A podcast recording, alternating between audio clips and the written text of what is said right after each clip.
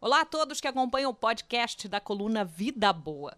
Bom, nosso tema de hoje é importante para você que gosta de praticar esporte se você é atleta profissional ou mesmo amador, porque é cada vez maior o número de pesquisas que apontam para alterações cardíacas em pacientes recuperados da Covid. Aqui no Brasil, um estudo feito pelo Laboratório de Performance Humana, que fica no Rio de Janeiro, apurou que dos pacientes monitorados, cerca de 15%, percentual alto, hein, apresentaram arritmia cardíaca durante a prática do exercício. A gente trouxe esse destaque na coluna Vida Boa. Se você ficou curioso mais para saber detalhes do estudo, pode ir aí ao longo do, do seu podcast na relação das colunas anteriores, que você vai encontrar alguns detalhes. Mas diante desses dados apurados aqui no Brasil e também lá fora, a Sociedade Brasileira de Cardiologia concluiu a base de um posicionamento em conjunto com a Sociedade Brasileira de Medicina do Esporte, que visa a segurança na prática do esporte.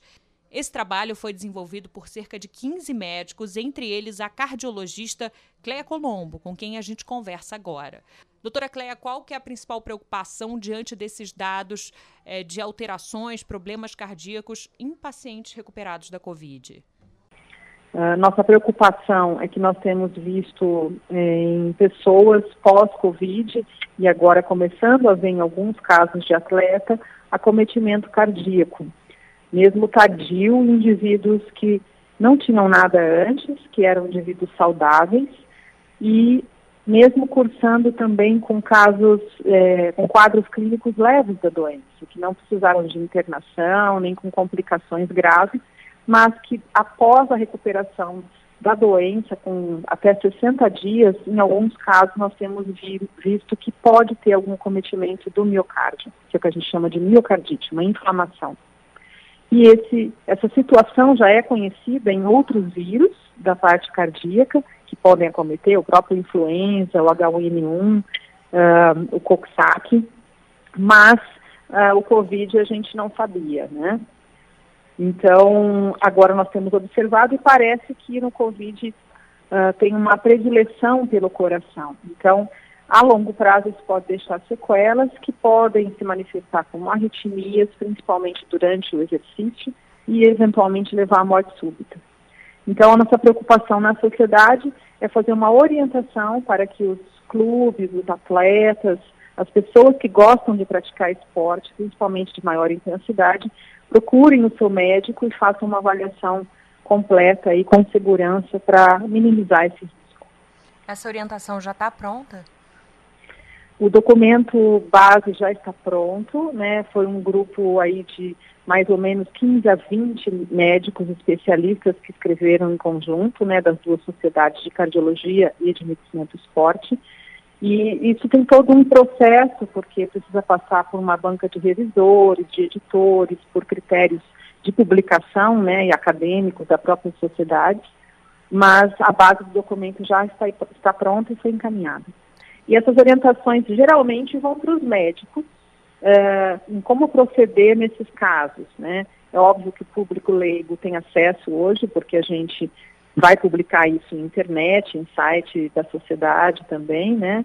Uh, mas o objetivo é atingir a classe médica e orientar qual a melhor maneira de investigar isso ele, ele aponta em que direção? É essa é, é, é, o cuidado, é necessidade de avaliação cardíaca pós-Covid? Qual é a direção que ele deve apontar?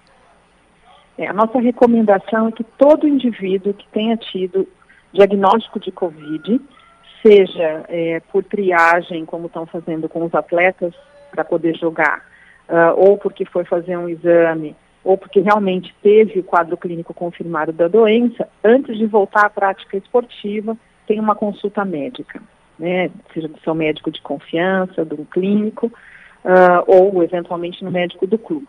A partir dessa avaliação, é, o médico vai avaliar a necessidade de fazer outros exames. Se teve um quadro clínico de, vamos dizer assim, com sintomas que a gente chama de moderados para graves, né? A pessoa teve um quadro pulmonar, né, com falta de ar, pneumonia, ou se ficou internado, aí essa investigação tem que ter no mínimo um eletrocardiograma uh, e um, um, ecocardiograma, talvez um teste ergométrico, né, que é o teste de esforço. Uhum. Isso tem que ser avaliado caso a caso, nós não podemos recomendar populacionalmente, porque isso tem um custo né? E a gente também não quer que as pessoas fiquem sedentárias, mas no mínimo uma avaliação médica e um eletrocardiograma seria uma triagem inicial que a gente recomenda. Agora, você citou atletas, né? Falou dos clubes. E aquelas pessoas que uhum. são atletas amadoras, né? Que gostam de treinar um pouco mais forte, mas que têm outras profissões, enfim. Vale a mesma recomendação? Uhum. Se for de alta intensidade, sim. É lógico que a gente vai falar assim, ah, a pessoa faz hidroginástica, ou faz a sua musculação na academia é, tranquilinha. Não precisa ser tão ampla a investigação se você não teve um quadro clínico grave, né? Mas, de qualquer forma, a avaliação médica é sempre recomendada. Agora, para aqueles que fazem, a gente sabe que tem gente que corre maratona, que faz triatlon, ou mesmo que gosta de treinar crossfit, né, exercícios de alta intensidade, aí realmente é importante que façam uma prova de esforço para ver se está apto a fazer, é, a voltar a fazer esse exercício, né? Porque a gente vai ter aí não só o tempo parado que esse indivíduo ficou, que ninguém conseguiu manter o mesmo nível de treinamento, então perde o condicionamento.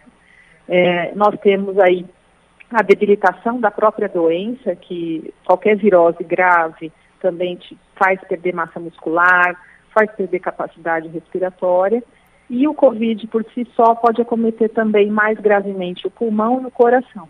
Então, uma atividade intensa como essas que eu citei, você precisa de uma avaliação mais completa. Pelo que vocês têm acompanhado em, em outros países, a gente tem visto notícias é, de, de, pesquisas que estão indo na mesma direção, né? identificando alterações cardíacas em atletas nos Estados Unidos, em outros países também. Pelo que vocês têm acompanhado uhum. de outras sociedades, também há essa preocupação? Já houve alguma orientação formal é, de, de, de, alguma, de algum outro país que você saiba? Sim, nós temos diversas publicações, praticamente toda semana sai alguma coisa de orientação nesse sentido, por isso que eu falei que a nossa deve mudar é, alguma coisa né, num curto período, porque vão saindo novidades, e depende muito da realidade de cada país também. Né? Nós temos é, recomendações do Colégio Americano de Cardiologia, da Sociedade Europeia de Cardiologia, e vários outros países vão soltando as suas individuais, né? Saiu essa semana, se eu não me engano, da Holanda, da Polônia, Uh, enfim, a gente vai tendo aí opiniões diferentes. Mas basicamente o que diverge é quais exames que a gente vai fazer. Né? É, talvez por uma facilidade local, inclusive de custo, né? Mas a recomendação geral é a avaliação médica mesmo, e pelo menos aí é, eu acho que eu tenho visto o consenso é o eletrocardiograma, que é um exame simples, rápido, de baixo custo, é, isso todo mundo pode fazer e é bom para dar algumas pistas para a gente de problemas, né? E aí vai variar, dependendo do país, o que você vai fazer na sequência, né? Os casos mais graves, a maioria recomenda uma ressonância cardíaca, né? Mas aí seriam realmente aqueles casos que ficaram hospitalizados ou que nós temos sinais evidentes de comprometimento cardíaco, porque é o exame que dá mais informação. Perfeito. Doutora Cleia Colombo, muito obrigada. Tem algo que você gostaria de acrescentar para quem estiver ouvindo a gente, para o público em geral? É, eu queria assim deixar uma mensagem que a avaliação cardiológica pré-participação esportiva ela é importante em todas as situações, né? independente de você precisar do atestado ou de você ter tido uma doença.